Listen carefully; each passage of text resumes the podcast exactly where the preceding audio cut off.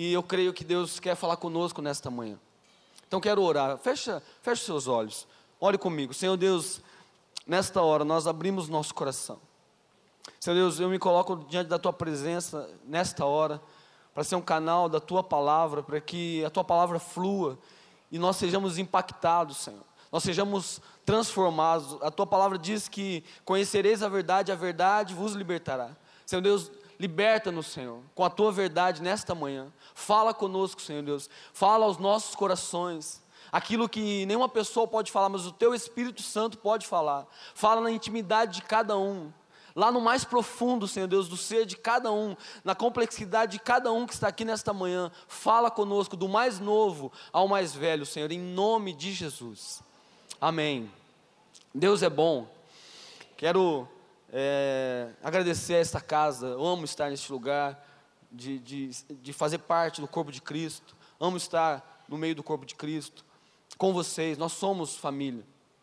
Sou grato a Deus pela vida do pastor Davi e pastora Mônica não é pela minha casa, minha família, os meus, os meus pais, meu pai, minha, minha mãe faleceu faz dois meses, mas a minha família. Por isso eu estou aqui hoje, tem a ver com eles, tem a ver com esta casa. E o que eu vou ministrar, o pastor Davi, algumas semanas, é, é, falou sobre, sobre o dia de hoje, para eu, eu trazer uma palavra, para eu ministrar. E desde quando ele falou, eu comecei a falar com Deus e a orar, querendo de Deus, ouvir de Deus uma palavra para este momento. Não que fosse algo do meu coração, mas que Deus, minha oração era: Deus, fala conosco. O que a tua, a tua igreja precisa ouvir no dia 18 de agosto de 2019? Qual é a tua palavra? E eu comecei a pedir a Deus uma palavra. E uh, veio uma, uma, uma situação, um, um fato é, é, é, é que envolveu Jesus. Uh, eu vou falar sobre isso mais tarde. Uma, uma situação em que Jesus estava ali, ele deu uma palavra, algo aconteceu. Então veio uma cena bíblica a minha mente. E eu fiquei pensando sobre aquilo, buscando uh, o que Deus estava querendo falar sobre aquela cena, sobre aquele fato. E depois, é, um dia, é, é, eu acordei com um versículo na minha mente. Um versículo que há muitos anos eu memorizei. E esse versículo tinha uma relação direta com essa cena. Não é no mesmo, não é no mesmo trecho, não é na mesma, no, no, no mesmo capítulo, é em outro capítulo, mas tinha tudo a ver com aquela cena que tinha vindo ao meu coração antes. Eu vou contar um pouquinho sobre eh, a história desse versículo. Quando eu era criança, eu, eu sou filho de crente desde que eu nasci. Meus pais são, é, é, são cristãos, evangélicos, desde quando eu nasci. Então eu comecei a memorizar versículos e do que eu me lembro, o primeiro versículo que eu memorizei foi João 3,16. Quem já memorizou esse texto? Mesmo que você não tenha nascido no berço evangélico, mas já memorizou. Nós vamos ler daqui a pouco, não é? E foi mencionado esse texto. E, e, sempre numa escola bíblica dominical, numa gincana bíblica, quando, quando perguntava assim, quem sabe um versículo bíblico? Eu levantava a mão e eu falava João 3,16. Porque Deus amou o mundo de tal maneira que deu o seu Filho unigênito para que todo aquele que nele crê não pereça, mas tenha vida eterna. E aí, mas todos os meus amigos também falavam esse versículo. Todo mundo decorava esse versículo. Aí uma vez eu estava lendo João 3, capítulo 3, e eu achei um versículo bem parecido, debaixo do 16, que é o 17, obviamente. E que era muito simples também. E aí eu decorei esse. E eu comecei, sempre quando questionado, eu comecei a falar o João 3, 17. Porque Deus amou o mundo, porque Deus enviou o seu Filho ao mundo não para que condenasse o mundo, mas para que o mundo fosse salvo por ele. E foi esse texto que Deus me fez lembrar um dia que eu acordei em casa ali. Não, é? não sonhei nada, não me lembro de ter sonhado nada, mas eu acordei com esse texto na minha cabeça. João 3,17. Porque Deus enviou o seu Filho ao mundo não para que condenasse o mundo, mas para que o mundo fosse salvo por ele. E a palavra que, que Deus colocou no meu coração tem a ver com esse texto e tem a ver com uma, uma passagem, eu quero ler com vocês, que começa em João 3,16, até o versículo 21. Então eu vou ler com vocês, você pode ler na sua Bíblia ou acompanhar aqui no slide. Porque Deus amou o mundo de tal maneira que deu seu Filho unigênito, para que todo aquele que nele crê não pereça, mas tenha vida eterna.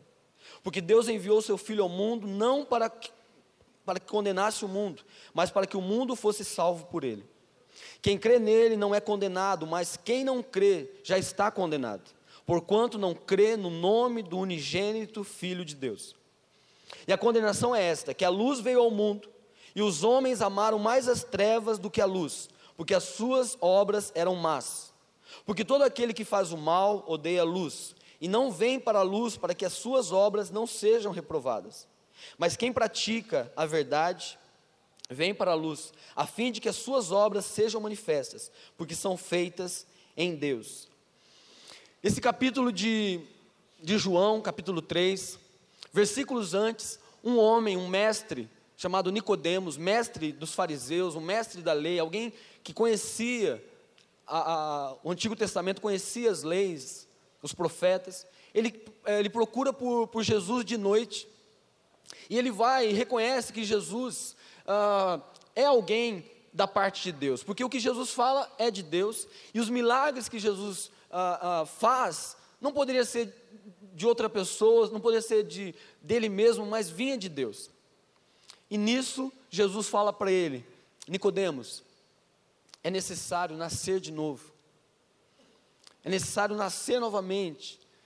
E aí Jesus começa a explicar para ele o novo nascimento o novo nascimento em Cristo, o novo nascimento para que nós possamos entrar no reino de Deus. Certamente, Nicodemos, ele, ele comenta sobre isso, ele, ele, diz assim, mas seria possível o homem é, voltar ao ventre da sua mãe e nascer novamente? E ele mesmo conclui que não, e Jesus está dizendo, ele explica, é nascer da água e do Espírito, é nascer da palavra e do Espírito. Então você vê Jesus explicando ao mestre Jesus se admira também. Ele diz assim: Nicodemos, você é mestre, você não entende o que eu estou te explicando. Você precisa nascer de novo. Um nascimento espiritual, um nascimento no reino de Deus. E é nesse contexto, é nesse contexto então que depois vem os, os versículos que nós lemos, os versículos 16 até o 21. No, no, capítulo 3, versículo 5, eu não coloquei no slide, mas diz assim: Ninguém pode entrar no reino de Deus se não nascer da água e do Espírito. Então, a gente depois vê o versículo, queria que voltasse o versículo 16, por favor. Jesus fala assim: existe uma razão porque o filho do, do homem, o filho de Deus, foi enviado, por amor. João 3,16, ele está explicando, Jesus está explicando para Nicodemos, porque Deus amou o mundo de tal maneira, Deus amou tanto o mundo que enviou o seu único filho para que todo aquele que nele crê, aqueles que crerem em Jesus Cristo, recebam a salvação, não pereçam, não morram, mas tenham a vida eterna. Então ele explica o porquê Jesus veio. Então diz assim para a pessoa do seu lado: Jesus veio por amor. Eu quero dizer para você, Jesus veio por amor a você. Por amor ao mundo, não importa, foi falado aqui nesta manhã, não importa o seu passado, não importa coisas que aconteceram, não importa o que você já fez, todas as pessoas, todo mundo, do mais novo ao mais velho, daqueles que, que, que já praticaram coisas das quais a pessoa tem vergonha de contar ou que ninguém sabe, mas todas as pessoas, Deus amou. E esse amor foi tão grande que Ele enviou o seu próprio filho. E lendo essa passagem, buscando em Deus, além de saber por que, que Deus enviou, Deus enviou por amor, um amor inexplicável, um amor sacrificial, um amor que nós não entendemos, um amor sobrenatural, um amor de Deus. Devemos imitá-lo, mas é um amor que vem de Deus, é o próprio Deus. Deus me levou a, a ler mais essa passagem, em buscar para que Jesus foi enviado. Para que Jesus foi enviado? Por quê? Foi por causa do amor. Mas para que Jesus foi enviado? E eu busquei algumas respostas nesse texto, alguns propósitos que vão explicar por que, que Deus, para que Deus enviou Jesus. E o título da palavra desta manhã é Não para condenar. É o título dessa palavra. Não para condenar. Se você está notando, não para condenar. E eu encontrei então três razões, três, três propósitos pelos quais Jesus foi enviado ao mundo. Primeiro, Jesus foi enviado ao mundo para ser crido como filho unigênito de Deus. Como assim, pastor? É o que diz, é o que diz essa passagem. João 3:18. Quem crê nele não é condenado, mas quem não crê já está condenado, porquanto não crê no nome do unigênito Filho de Deus. É preciso acreditar, é preciso crer. Jesus veio para que, ele, que as pessoas crescem nele, para que ele fosse acreditado ser o Filho de Deus. Não era simplesmente um profeta, não era é, simplesmente um homem sábio ou uma pessoa entendida da palavra de Deus, mas ele era realmente o Filho unigênito de Deus, aquele que foi enviado, aquele que foi enviado para salvar, aquele que foi enviado para ensinar o amor, para pregar o reino de Deus. Ele é o Filho de Deus. E aí é interessante que você conhecendo a palavra e lendo, você vê que muitos não creram naquela época. Muitos não acreditaram naquela época. Muitos não é, é, olhavam para Jesus, às vezes estavam rodeando Jesus, mas não acreditavam que realmente ele era o Filho de Deus. Nessa passagem, Jesus, ele diz a Nicodemos que era preciso acreditar no Filho unigênito de Deus. Ainda hoje pessoas não acreditam. Ainda hoje pessoas dizem, foi um grande mestre. Ainda hoje pessoas dizem, foi um grande profeta. Não, Jesus foi e é o Filho de Deus. E por quê? Porque é, é, a, palavra de Deus diz que, que ele veio para ser crido, e, e ele, precisa, ele precisa ser acreditado, nós precisamos acreditar nele. Se você conhece um pouco da palavra, você indo em Gênesis, você lendo Gênesis, você vê que Adão e Eva pecaram. E a partir do momento que Adão e Eva pecaram, toda a humanidade herdou uma natureza pecaminosa. Nós carecemos da glória de Deus, nós carecemos uh, do caminho de volta para Deus, que é Jesus. Precisamos acreditar que Ele é o Filho de Deus e que Deus mandou Jesus para que Ele fosse o caminho, a verdade e a vida de volta ao Pai. Em Romanos, eu não coloquei no slide, mas Romanos 3, 23 diz assim: Pois todos pecaram, estão destituídos da glória de Deus, estão tirados da glória de Deus, estão excluídos da glória de Deus. Para que eu esteja na presença de Deus, para que eu seja salvo, eu preciso crer em Jesus. É o que diz a palavra, é, é nisso que nós cremos. Precisamos crer que Ele é o Filho de Deus, para que nós possamos nascer de novo, para que nós sejamos nova, novas criaturas em Deus, para que nós possamos nascer no reino de Deus. Eu me lembro de uma, de uma passagem bíblica da mulher samaritana. Está lá em em João 4, de 5 a 30. Você não precisa abrir, mas eu vou, eu vou contar um pouquinho como foi. Jesus estava indo da Judéia para Galiléia com seus discípulos, e ele estava cansado, muito calor, era perto do meio-dia, e ele se sentou num poço, conhecido como o Poço de Jacó. Logo veio uma mulher, uma samaritana, e Jesus disse para ela: Dá-me de beber. Jesus estava ali sem nada para pegar água, mas Jesus, tudo que Jesus disse tem propósito. Ele não estava interessado naquela água, ele estava interessado em tocar a vida daquela mulher. E ele disse: Dá-me de beber. E a mulher fica admirada. Aquela mulher, ela diz assim: Mas como você, sendo judeu, pede água a mim, que sou samaritana?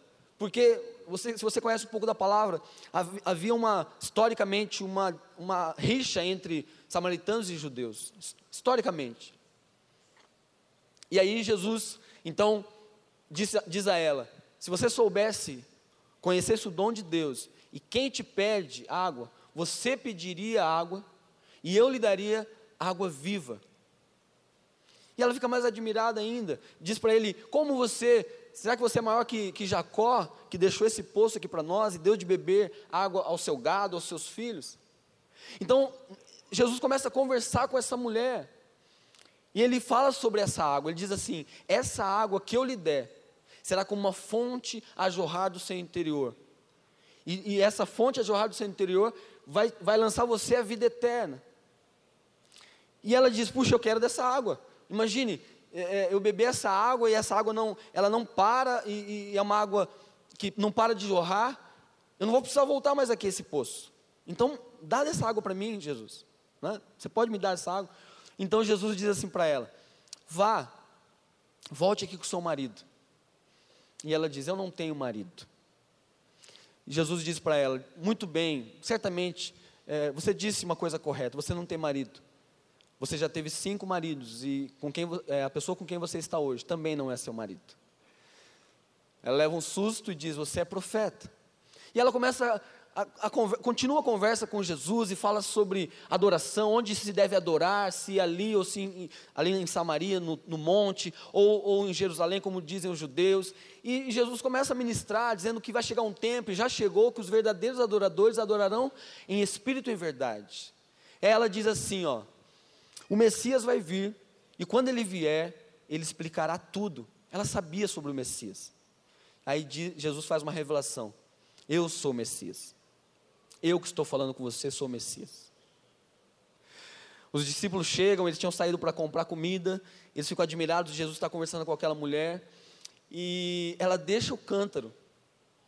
Isso mexe muito comigo, porque ela deixa o cântaro. Ela foi lá para buscar água, mas ela deixou o cântaro e ela vai para a cidade. E ela conta, eu anotei aqui os versículos para eu ler com vocês. Então, deixando o seu cântaro, a mulher voltou à cidade e disse ao povo: Venham ver um homem que me disse tudo o que eu tenho feito. Será que ele não é o Cristo? Então saíram da cidade e foram para onde ele estava. Querido, se você continuar lendo o capítulo 4 de, de João, você vai ver que os, as pessoas vieram, Jesus permaneceu naquela cidade, a cidade chamava Sicar. Ele permaneceu por dois dias naquela cidade, não estava previsto, ele estava indo para para Galiléia, mas ele ficou naquela cidade duas, dois dias, ministrando a palavra. Aquelas pessoas disseram para a mulher: Antes nós viemos aqui por, por causa daquilo que você tinha falado para nós, mas agora nós sabemos que Ele é o Salvador do mundo. Queridos, Deus está chamando você nesta manhã, assim como a mulher samaritana, a acreditar em Jesus. Jesus sabe coisas da sua vida, mas ele não estava acusando aquela mulher, ele estava revelando a verdade. E ele estava se aproximando, ele já sabia daquela situação desde quando ele, tá ele pediu água a ela.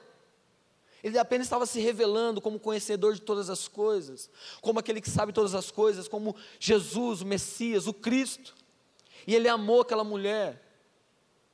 Ele demonstrou amor àquela mulher, ele se importou. Se hoje você né, tem visto o machismo aí, aquela, aquela cultura era muito mais machista do que nós imaginamos. Um homem conversar com uma mulher, um judeu conversar com uma, uma samaritana. Jesus quebrou tudo isso aí. Jesus não fazia acepção de pessoas. Jesus ouviu aquela mulher, Jesus conversou com ela. Ele não foi simplesmente um profeta, um grande mestre, ele é o Messias, ele é o Cristo. Você precisa acreditar em Jesus. Isso é uma fé, isso é, um, é, um, é algo no seu coração, de você, você vai ouvir muito na escola, na faculdade. Pessoas que dizem: Não, Jesus foi um grande mestre, Jesus foi um grande sábio. Quero dizer para você: Jesus é o Filho de Deus, o Messias, aquele que veio para salvar a humanidade, aquele que veio para restaurar, para nos dar vida em abundância. O mundo diz, algumas pessoas dizem, todos os caminhos levam a Deus. Não é o que diz a palavra. Não é o que diz a Bíblia. Jesus disse: Eu sou o caminho, a verdade e a vida. Ele não disse: Eu sou um caminho. Tem vários. Eu sou um deles. Não, eu sou o caminho, a verdade e a vida. Ninguém vem ao Pai a não ser por mim. Jesus veio ao mundo para ser amado. Segunda, o segundo propósito que eu, que eu enxerguei nessa passagem João 3,19. E a condenação é esta: que a luz veio ao mundo e os homens amaram mais as trevas do que a luz, porque as suas obras eram más. Olha para esse versículo. Jesus é a luz, que a luz veio ao mundo. Jesus é a luz do mundo. Nós cantamos isso, a palavra de Deus diz isso. Ele é a luz. Mas os homens amaram mais as trevas, as pessoas escolheram amar mais as trevas, suas próprias obras, do que amar a luz. Aí você fala, pastor, mas Jesus não veio para amar? Como você está dizendo que ele veio para ser amado? Ele precisa do meu amor? Não. Na sua plenitude, ele não precisa do seu amor. Ele ama você, mas nós precisamos amar Jesus. Ele veio para ser amado. Porque se você não amar Jesus, você vai amar outras coisas. Há um, nós, na criação, desde Adão e Eva, e ainda hoje, nós, toda pessoa que nasce, nasce com um lugar que é de Jesus no seu ser. Talvez ela não reconheça isso, ela não aceite isso, a sua consciência, o seu estudo, a sua mente não aceita que ela precisa de Jesus, mas todos os seres humanos foram criados com uma necessidade de adorar Jesus Cristo, que é o Filho de Deus, que é Deus. Nós temos uma necessidade. Se você não amar Deus, você vai amar alguma coisa. Se você não colocar Deus, Jesus Cristo, no lugar de adoração, alguma outra coisa estará nesse lugar. O seu cônjuge, o seu trabalho, a sua posição social, o pecado, o, o amor ao dinheiro, o dinheiro num lugar de, de idolatria, a sua própria reputação, alguma coisa vai, você vai amar mais do que todas as outras, mas precisa ser Jesus, precisa ser Jesus porque Ele veio por amor a você, Ele veio e correspondeu a, a, um, a um envio de Deus como Pai, mas Ele mesmo amou sua vida, Ele se entregou, Ele não precisaria estar naquele lugar, mas Ele quis estar naquele lugar. Pessoas amam seus próprios interesses, mas não amam Jesus. Amam tantas coisas, mas não amam Jesus. Um dia, Jesus já havia ressuscitado. Ele já tinha aparecido para os discípulos por duas vezes. E ele apareceu, era a terceira vez que ele aparecera ali para os seus discípulos. Mas os discípulos estavam no mar. Eles, Pedro chamou os seus, os seus amigos, os discípulos, né, alguns deles, e foram pescar. E pescaram a noite inteira. Pescaram a noite inteira e não pegaram nada. Quem gosta de pescar aqui? Levanta a mão. Eu sei das viagens que acontecem, tem galera que vai para o Mato Grosso, tem galera que vai estado de São Paulo pescar, aqui no Paraná também. Pescar é uma coisa boa, eu, eu quero fazer mais. Mas é muito frustrante quando você não pesca nada. E esses caras estavam frustrados, porque eles passaram a noite inteira lançando a rede ao mar e não pescaram nada. E lá estavam, a Bíblia diz né, que eles estavam mais, é, é, é, não tão ao alto mar, talvez isso foi durante a noite, mas eles já estavam retornando, já tinha amanhecido. Eles estavam a 90 metros ali da praia. E havia um homem que estava preparando um churrasquinho ali na beira da praia. Esse homem era simplesmente Jesus fazendo um, um peixinho assado ali para receber seus amigos. Já tinha, já tinha ressuscitado. Queridos, alguns reconheceram, e aí Jesus foi até eles e acontece a pesca maravilhosa. Jesus diz assim: ó, lancem a rede do lado direito. Quando eles lançaram a rede, em obediência, não é? Imagina a incredulidade, eu não acredito, vou, já, a gente pescou, agora a gente está no raso aqui, a gente vai jogar essa rede, vai pegar, pescar peixe. Está de brincadeira. Né? Quem pesca tem um pouco de noção e né, dentro de si pode ter pensado isso. Mas eles lançaram.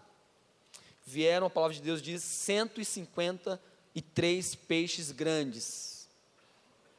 153 peixes grandes. E aí Jesus, né, os discípulos foram até ali, Jesus, tal, aquele momento especial. E já havia alguns peixes é, sendo assados. Jesus pede para que eles tragam mais a, alguns daqueles peixes para pescar, para assar. E aí Jesus chama Pedro para uma conversa. E aí ele faz três perguntas a Pedro. E essas três perguntas são a mesma pergunta. E ele pergunta para Pedro: Pedro, você me ama mais do que estes? Pedro diz que sim. Sim, Senhor, eu amo. Ele, ele, eu, eu coloquei aqui, não está no slide. Eu vou ler para vocês. Simão Pedro, Simão, filho de João, você me ama realmente mais do que estes? Ele responde: Sim, Senhor, tu sabes que te amo. Aí ele dá uma palavra: Cuide dos meus cordeiros. Simão, filho de João, você realmente me ama? Jesus pergunta novamente: Sim, Senhor, tu sabes que te amo pastorei as minhas ovelhas. Pela terceira vez ele disse: Simão, filho de João, você me ama? Pedro ficou magoado por Jesus lhe perguntado, ter perguntado pela terceira vez: Você me ama? Ele disse: Senhor, tu sabes todas as coisas e sabes que te amo. Disse-lhe Jesus: Cuide das minhas ovelhas. Alguns estudiosos dizem que Jesus fez essa pergunta três vezes, numa relação com as três vezes que Pedro negou Jesus. Você se lembra? Antes que o galo cante, Pedro, você vai me negar três vezes. Jamais, Senhor, jamais. Mas quando Jesus foi preso, né, pessoas perguntaram a Pedro: Você é um deles, você fala como um deles. E Pedro negou Jesus três vezes. E agora Jesus, depois de ressuscitado, faz a pergunta para Pedro três vezes: Pedro, você me ama? Pedro, você me ama? Eu lembrei de uma época que, na minha adolescência, eu ficava enchendo o saco da minha mãe fazendo isso. Você me ama, mãe? Você me ama? Nas primeiras vezes ela respondia, depois ela falava assim: Vai, como que é? Vai me ver na esquina, vai me procurar na esquina. Como que é aquela? Vai ver se eu estou na esquina. Lembrei. Vai ver se eu estou na esquina. Quem já ouviu essa frase de mãe? É maravilhosa, né? Uma vez eu fui de pirraça e voltei e falei para ela: Você não está lá, você está aqui. Né? Adolescente é assim, gosta de provocar. Mas eu, se, eu ficar, se eu perguntar para minha esposa: Você me ama? Aí passa um tempo, você realmente me ama? Ela vai falar: Espera aí, está acontecendo? Por que você está perguntando isso para mim? Por quê? Não é natural?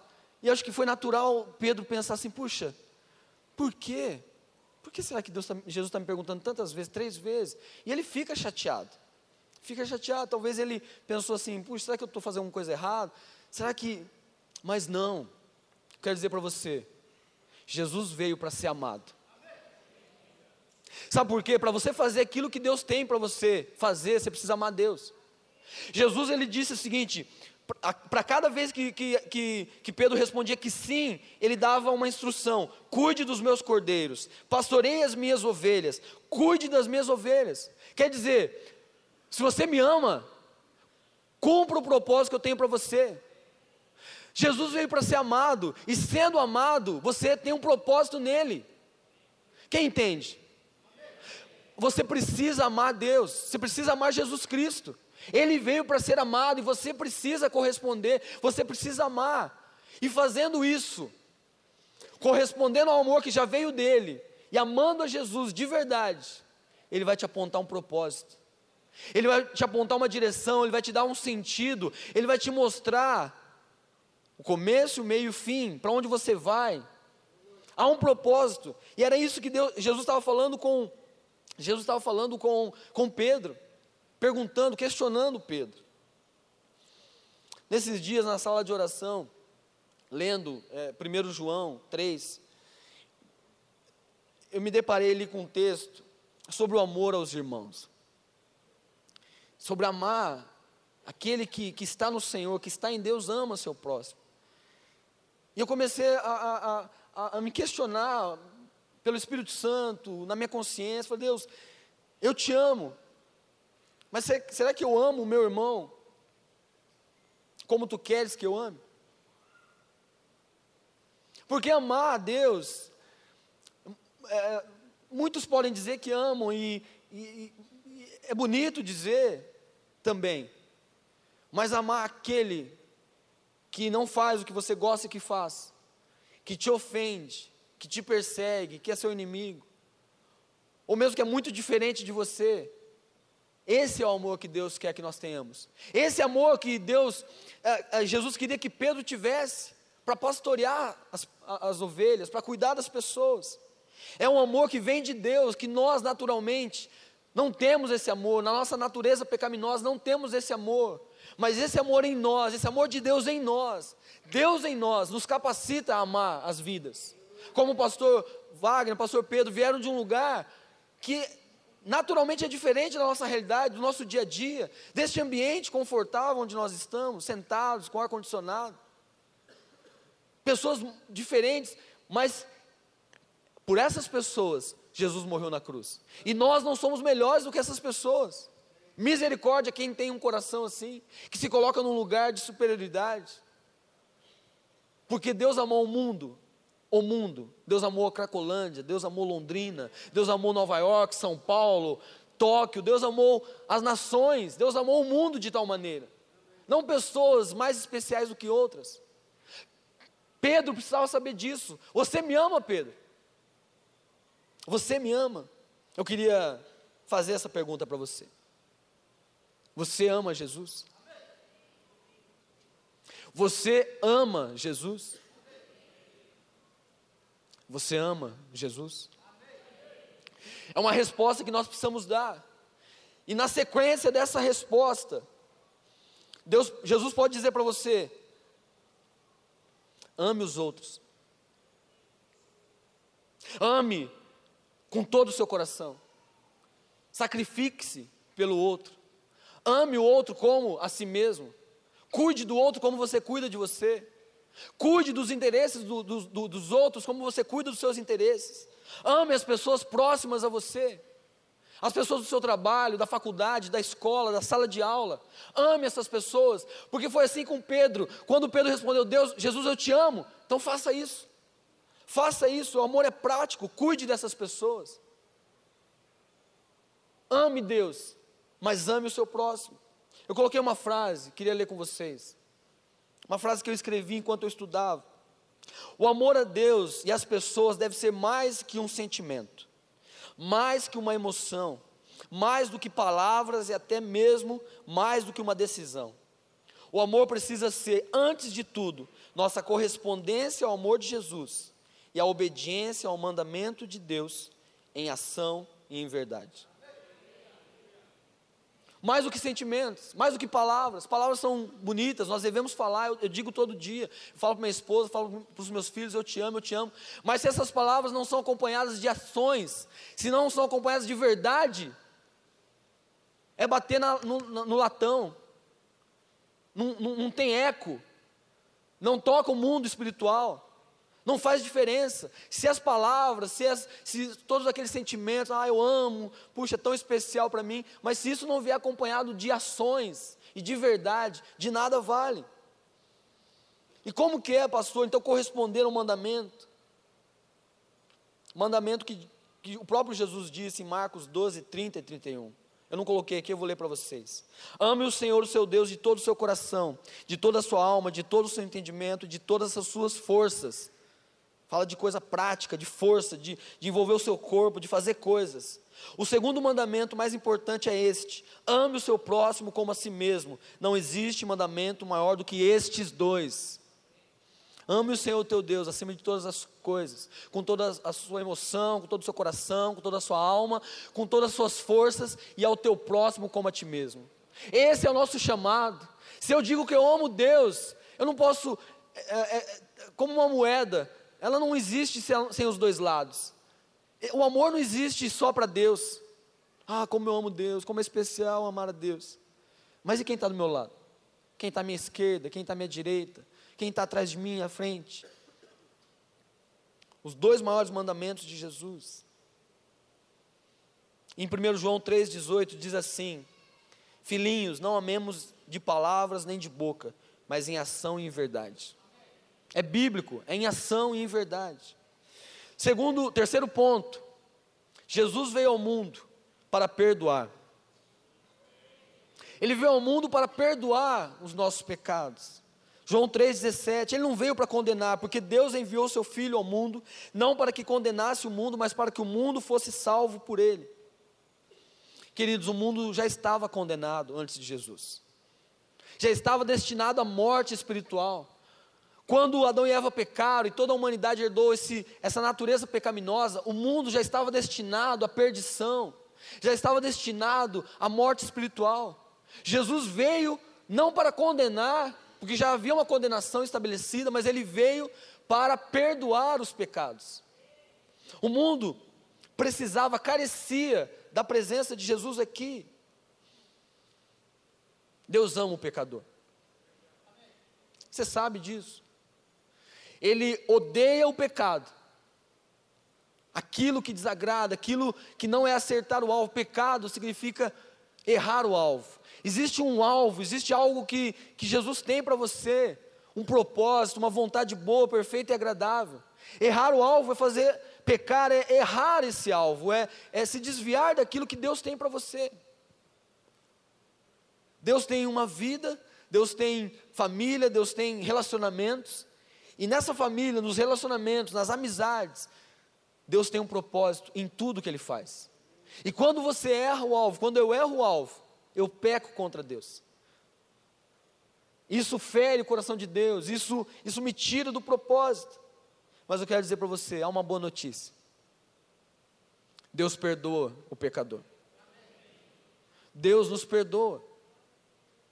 Deus, Ele, Ele ele vê o pecado, mas ele vê um arrependimento naquele coração, ele vê a confissão e ele perdoa. Houve uma situação em João, foi esse trecho, essa passagem de João 8, 1 a 11, que Deus me, me trouxe ao coração quando eu estava orando para ministrar. É a história da mulher adúltera. Eu vou compartilhar com vocês. Jesus, ah, no dia anterior, tinha, estava ensinando ali no templo. Depois ele saiu e foi é, para o Monte das Oliveiras e foi orar. E logo de manhã ele voltou para o templo em Jerusalém. E ele estava ali sentado, ensinando. De repente, era bem cedinho, havia muitas pessoas ali já no templo, recebendo, ouvindo a palavra de Jesus. Chegaram mestres da lei, escribas e fariseus, trazendo uma mulher. E abordaram Jesus, dizendo: Jesus, mestre, essa mulher foi pega em adultério. Ela foi surpreendida em adultério. Aqui está ela. É uma adúltera. Colocaram diante de Jesus, a mulher em pé. Outras pessoas estavam ali, colocaram aquela mulher diante de Jesus e expuseram o pecado daquela mulher. Essa mulher foi pega em adultério, praticando adultério. Como eles fizeram isso, o que aconteceu, a Bíblia não, não relata. Mas certamente pegaram, acontecendo a situação, e trouxeram aquela mulher. E eles questionam Jesus. O que a, lei de Moisés manda apedrejar essa mulher. Nisso, Jesus ele se agacha e começa a escrever no chão. Se você é curioso como eu, eu fico imaginando o que Jesus estava escrevendo ali. Não é o que Jesus estava escrevendo. Será que era algo para aqueles homens lerem? Ou era uma coisa que só Deus entendia? Eu não sei, mas Jesus começou a escrever. E aqueles homens começam, continuam questionando Jesus sobre aquela mulher e falando daquela mulher que a lei de Moisés mandava apedrejar até a morte aquela mulher por causa do pecado. O adultério era algo muito forte, não era, era, era, era é, tinha pena de morte para quem cometesse e, e a mulher que cometesse. E aí Jesus se levanta, olha para aqueles homens e diz: Aquele que não tem pecado, que atire a primeira pedra. E ele volta, ele se agacha novamente, volta a escrever. E aquela mulher está ali, de repente Jesus novamente fica em pé, e aqueles homens já não estão mais lá. E Jesus pergunta para aquela mulher: Onde estão aqueles que estavam aqui? Onde estão os teus acusadores? E a mulher responde: Não estão aqui. E Jesus então diz a ela: Eu também não te condeno. Vá e não peques mais. Queridos, esse é o amor de Jesus. Esse é o amor de Jesus. É um amor que, que acolhe. É um amor que não olha o que a pessoa já fez. Adultério é uma coisa que machuca todo mundo. Destrói famílias. Uma coisa terrível, mentira. Muitos sentimentos envolvidos, além do pecado em si, do adultério. Aquela mulher, certamente ela se arrependeu ali, porque ela ia morrer. Ela ia morrer. Ela sabia, ela foi pega em flagrante. Certamente Jesus estava vendo um coração arrependido ali. Confessado já tinha sido confessado porque já tinha sido exposto por aqueles homens. Mas Jesus estava perdoando aquela mulher naquela hora. Eu não te condeno. Vá. Viva uma nova vida agora. Não peques mais. É isso que Jesus está dizendo para nós. Depois que nós pedimos perdão, nos arrependemos, Jesus está dizendo: Eu não te condeno, você está perdoado mas não pratique mais isso aí. Eu queria chamar os músicos. Interessante, há, há muitas verdades presentes nessa passagem aí. Não é? Não existe, porque Jesus não perguntou por aqueles homens, quem nunca adulterou que atire a primeira pedra. Ele diz assim: quem nunca pecou que atire a primeira pedra. Colocando o pecado Claro, os pecados têm consequências diferentes. Como eu falei, o adultério tem consequências terríveis. Talvez uma mentirinha que você conte não tenha consequências tão terríveis quanto o adultério. Mas também é pecado como o adultério. Então eu queria, enquanto nós vamos ouvir uma canção, eu queria que você fechasse seus olhos agora. Feche seus olhos. O Senhor Deus está aqui nessa, nessa manhã. Eu fico imaginando o coração daquela mulher, a aflição dentro dela, dela ter pensado assim, naqueles poucos minutos ali, puxa, de que valeu eu praticar o que eu pratiquei? De que, de que valeu fazer? Estou prestes a morrer. De que valeu a minha vida? De que valeu os prazeres e coisas que eu vivi? Para onde eu vou? Se eu vou morrer agora, o que, que vai acontecer comigo? E aquela mulher teve uma experiência ali com Deus. E teve uma experiência de Jesus conversando com ela, dizendo: Eu não te condeno. Eu não te condeno. Eu não vim para condenar, eu vim para perdoar. Eu te perdoo.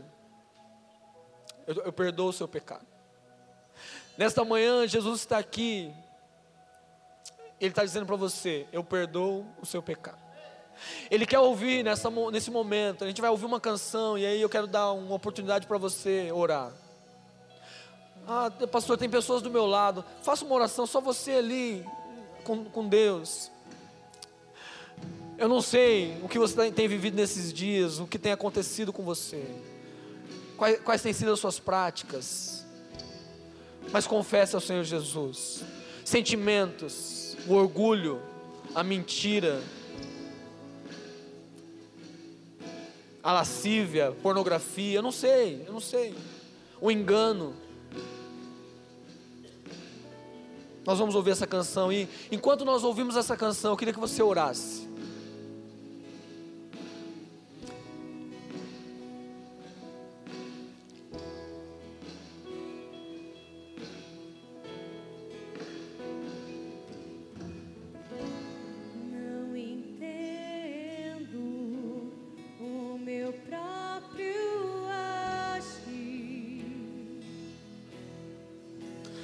Jesus está aqui, querido.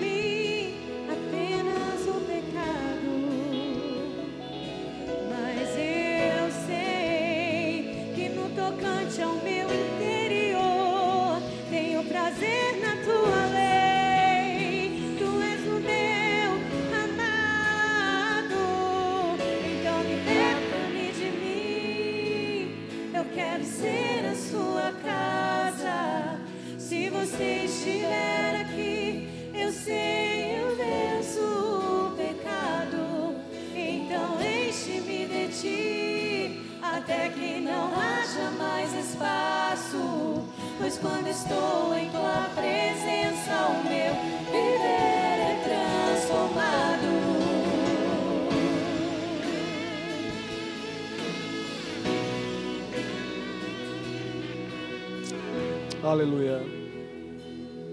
Deus tem um chamado para você nessa manhã. Viver a santidade do Senhor. Viver a pureza do Senhor. Não ser escravo do pecado. Sim, pastor, mas eu, eu não consigo, pastor. Parece que eu estou preso. Quero dizer para você, o pecado aprisiona mesmo. Quando você diz isso, parece que eu estou preso, é uma verdade. O pecado aprisiona as pessoas. Mas eu tenho uma, uma, uma, mais uma notícia para você nessa manhã: Jesus te liberta. Jesus te perdoa pelo pecado. E a cada dia que você se arrepende, mesmo recaindo, mesmo caindo novamente, peça perdão ao Senhor. Peça perdão porque existe, existe dentro de você o Espírito Santo. O pastor Trajano ministrou na semana passada sobre o Espírito Santo.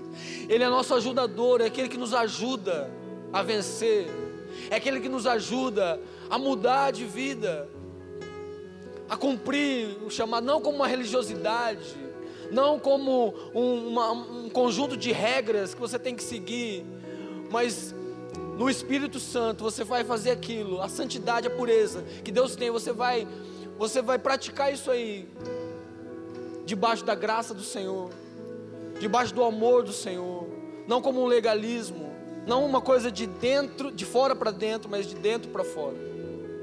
Por amor a Jesus, Senhor, me perdoa, Senhor. Eu te amo. Eu não, eu não queria ter feito isso. A, a maior definição para mim, não sei se alguém já escreveu sobre isso, mas a maior definição de confissão, de arrependimento para mim, de arrependimento, é poder, é pensar que eu poderia voltar no passado e não ter feito aquilo.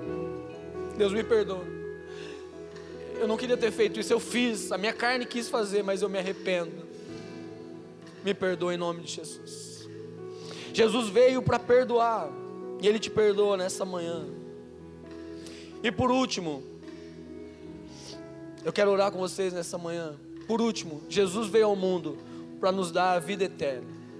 Jesus, João 3,16: Porque Deus amou o mundo de tal maneira que deu o seu Filho unigênito para que todo aquele que nele crê não pereça, não morra, não morra espiritual, espiritualmente falando, mas tenha a vida eterna, tenha uma vida eterna que começa hoje e que vai continuar depois que você morrer na eternidade com Jesus. Jesus vai voltar pela segunda vez. E nós, aqueles que creram, aqueles que se entregaram, aqueles que estiveram com o Senhor, estarão com Ele para sempre na eternidade. Isso é vida eterna que a palavra de Deus diz em João 3,16. O próprio Jesus está dizendo. Última história que eu quero contar para você nessa manhã. Tem um cara com quem eu me identifico muito na Bíblia. Tem vários, né? Mas esse vocês vão entender por quê. O nome dele é Zaqueu.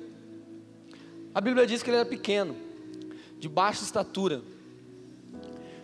Esse cara, ele soube que Jesus estava ali em Jericó e ele já tinha ouvido falar certamente de Jesus. Só que o cara, quando é baixinho, ele tem que dar o jeito dele para ele, ele, enxergar as coisas. Você está numa multidão assim, você tem que levantar a ponta do pé, você tem que pedir ajuda, você tem que se infiltrar. Por isso que na escola a gente fala assim, ó, os, os baixinhos na frente, os menores na frente, fazer aquela escadinha, para o pequeno enxergar, senão ele não enxerga, ele não vê. Zaqueu era um homem rico, ele era um coletor de impostos, ele era um publicano, alguém que trabalhava para o governo de Roma, do Império Romano, e ele coletava os impostos dos judeus. Imagina o judeu, ele, o judeu ficava com raiva de Zaqueu. Zaqueu era um cara mal visto, apesar de ser um cara rico, ele era mal visto pelos judeus. Mas esse cara, ele sobe numa árvore para ver Jesus passar. Ele corre na frente da multidão, sobe numa árvore. E Jesus chegando, ele olha para cima e diz: Zaqueu, desce daí. Hoje eu vou me hospedar na sua casa. E Jesus vai para a casa de Zaqueu, fica lá, dorme lá os discípulos. A multidão fica brava, louca, porque diz assim: como assim? Por que ele não me chamou para ir na minha casa? Eu que estou sempre fazendo a coisa certa. Chamou esse cara Zaqueu. Isso mostra que a salvação é para todos. A salvação é para todos. Uma mulher adúltera, Pedro, Zaqueu, para mim, para você. A salvação é para todos. Zaqueu teve uma experiência com Jesus. A Bíblia não conta o que eles conversaram. Mas Zaqueu tomou uma decisão. Ele diz assim: ó, eu vou dar metade do que eu tenho ele era muito rico, eu vou dar metade que eu tenho aos pobres. E se alguma pessoa eu lesei, se alguma pessoa eu tirei de maneira errada os recursos, eu vou devolver quatro vezes mais o que eu tirei. Quem que faz isso? Se não um homem que teve uma experiência com Jesus. Quem que vai fazer isso de dar metade dos seus bens Foi um homem que foi constrangido pelo amor de Jesus. Foi o homem que experimentou a salvação naquele dia, naquela noite que Jesus posou ali. Nós não sabemos que ele conversou, mas certamente ele Jesus falou para ele: Zaqueu, você precisa nascer de novo. Existem valores do reino de Deus. E Jesus compartilhou com ele os valores. Existe uma vida eterna para você, Zaqueu. Não é só o seu dinheiro, não é só o que você está vendo aqui, não. Existe uma eternidade proposta para você, Zaqueu. Zaqueu teve uma experiência com Deus. E depois Jesus disse: Chegou a salvação nessa casa. Jesus saiu da, da casa de Zaqueu, mas ele, ele disse: Este é filho de Abraão. Chegou a salvação nesta casa. Quero dizer para você nesta manhã: a salvação para você em Jesus.